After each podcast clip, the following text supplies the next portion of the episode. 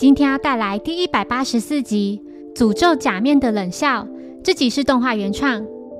小五郎受邀前往苏芳的宴会，在驾车途中险些撞到一棵倒在路旁的树，树上有张字条，上面写着：“千万别协助苏芳红子的慈善晚会，否则你会后悔。”诅咒假面的使者流。三人来到目的地后，眼前是一栋美轮美奂的建筑。别墅前站着一位摄影师，名叫片桐正纪。棒球选手松本守也来到此地。大受欢迎的塔罗牌占卜师长良哈鲁卡也在此时抵达。几人在准备进屋前，小五郎不解：这里的入口共有两处，到底该从哪里进去呢？这时，东西侧的两扇大门陆续被打开，两侧各有一名侍女前来迎接。他们是一对双胞胎。东侧这位名叫夏利穗奈美，她请毛利一家从东侧入口进屋；西侧这位名叫夏利美奈穗，她请片桐、松平及长良三人从西侧入口进屋。双胞胎说：“这栋宅邸的内部分为东西两个不同的部分，凡是主人安排住在西侧厢房里的客人，就得从西侧入口进入。”凡是主人安排住在东侧厢房里的客人，就必须从东侧入口进入，这是一直以来的惯例。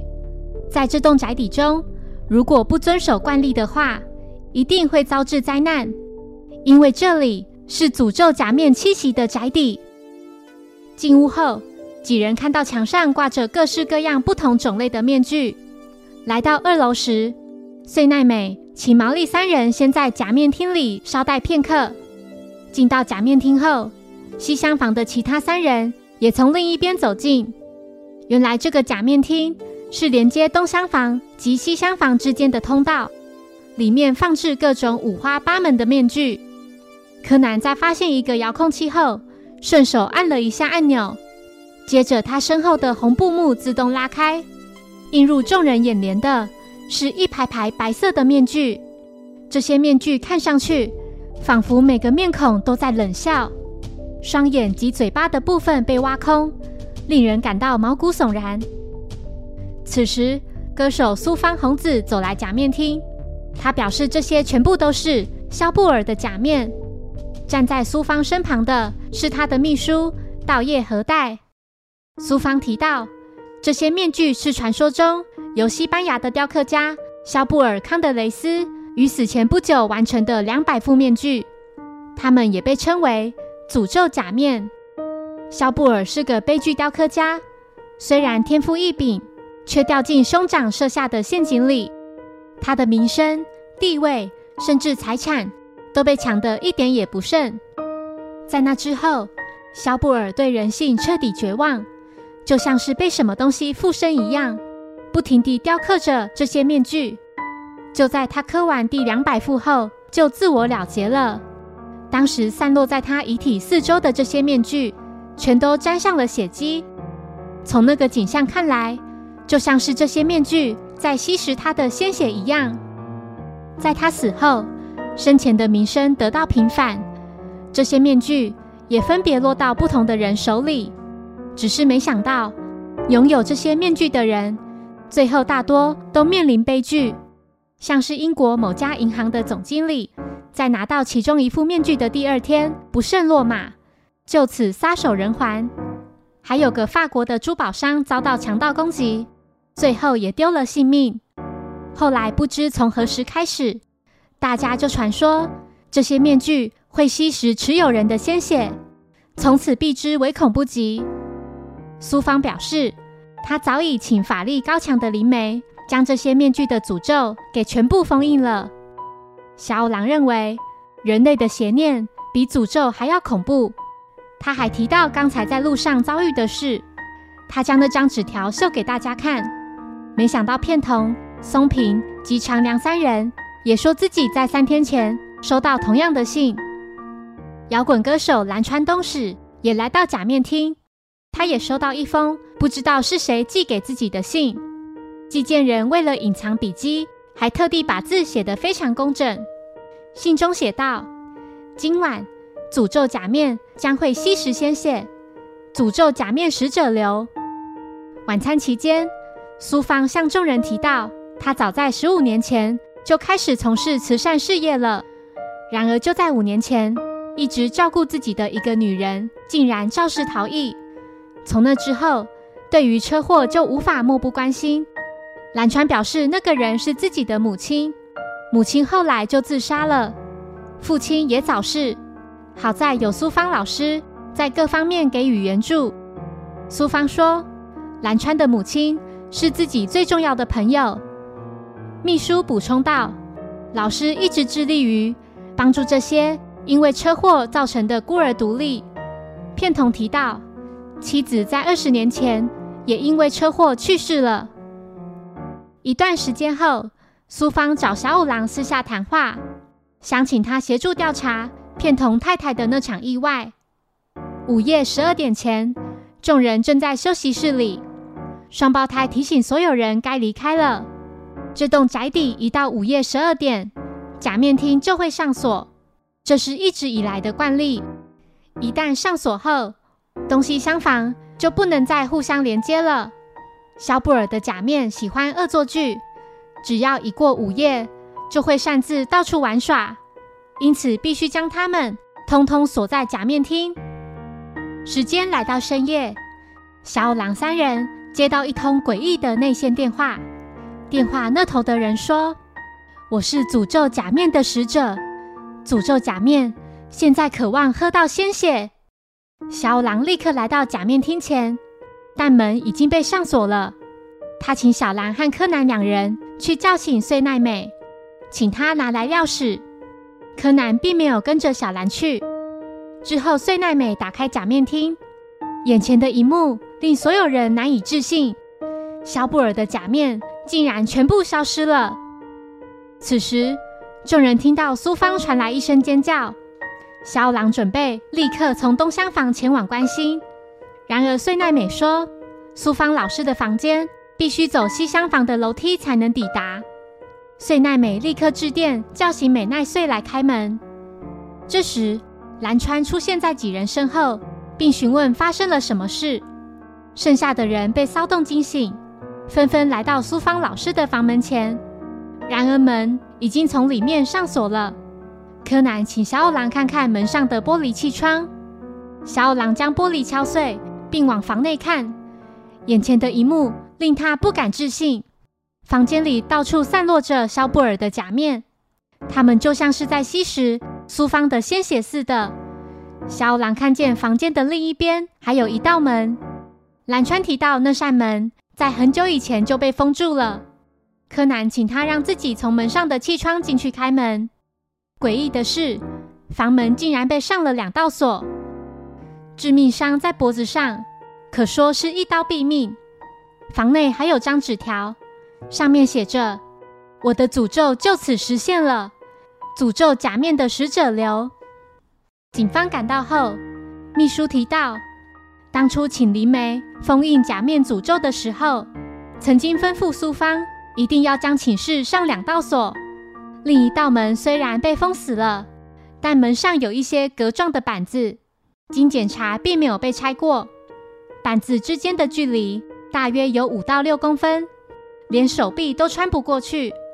致命凶刀的刀柄上沾了不少血迹。奇怪的是，一般人的手如果握住了刀柄，应该不会沾到血才对。除此之外，散落在寝室里的那些面具上，也有好几副面具都沾到了死者的血液。其中一个掉落在床铺上的面具，根据上头沾血的情况显示，它距离死者很近；而其他的面具都只有嘴边沾了一点点血迹。小五郎认为，死者的寝室位在西厢房三楼，由此可推断。凶手是位在西厢房的人，住在东厢房一楼的人有蓝川及穗奈美，西厢房则是秘书及美奈穗。东厢房二楼的是小五郎三人，西厢房二楼的是片桐、松平及长良三人。警方将所有人集中在一起，询问他们在案发时间凌晨两点半左右的行踪。小五郎详述了事发经过。在他们用内线电话叫醒美奈穗的时候，蓝川也赶到假面厅。蓝川表示，他有听到小兰和柯南在叫穗奈美起床的声音，其他人都是在听到声音后才来到假面厅前，只有秘书因为喝得太醉而没有到现场。小五郎询问片桐，过去是否曾见过苏芳？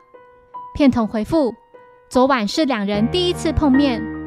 小五郎提到，苏芳委托自己调查二十年前那场让片桐太太丧命的交通事故。柯南想起蓝川的母亲所引起的车祸，也是在二十年前。片桐表示，太太的确是受害者，但蓝川当时只有六岁，根本不知道这件事。柯南突然想起，刚才那个人说了奇怪的话，他是怎么知道的呢？长良提到，从现场情况看来，凶手应该会沾到不少死者的血才对。也许凶手就是那个有时间擦掉血迹的人。唯一可以做到此事的，只有当时不在现场的秘书。秘书警告长良不要乱说话，他气得将长良脖子上的珍珠项链扯断。一颗颗珍珠就这样散落到地上。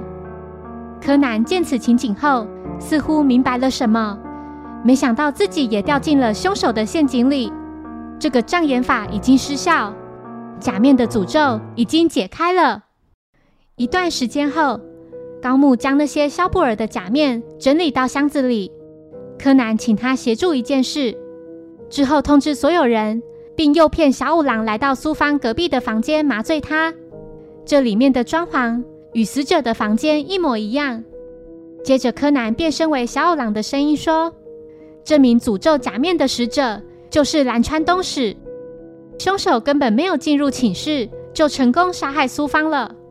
只要借助诅咒假面的力量，就能执行计划。肖布尔的假面就是促成这起密室杀人案的主要关键。现在就请高木协助。”将案发当时的情形重新演练一次。首先准备一把和凶器类似的刀子，将刀柄尾端的部分穿进一条松紧带，并从那个有格状木板的门上面，通过隔板放进房内。接着是面具的部分，将这条松紧带穿过所有面具两眼的空洞，像穿珠子一样放下去，然后再用绑上小刀的那条松紧带。从每张面具的嘴巴穿过去。蓝川在所有人睡着后，就拿了放在厨房里的钥匙进入假面厅，偷走全部的面具。把门上锁后，再将钥匙放回原位。木板之间的距离虽然只有五到六公分，但面具却能轻易穿过。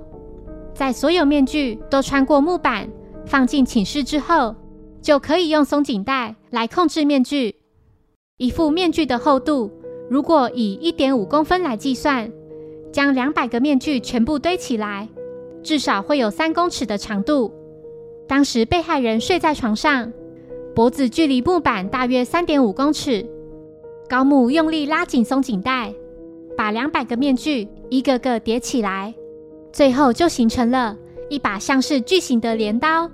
最前端的刀子距离被害人的喉咙只有短短十公分。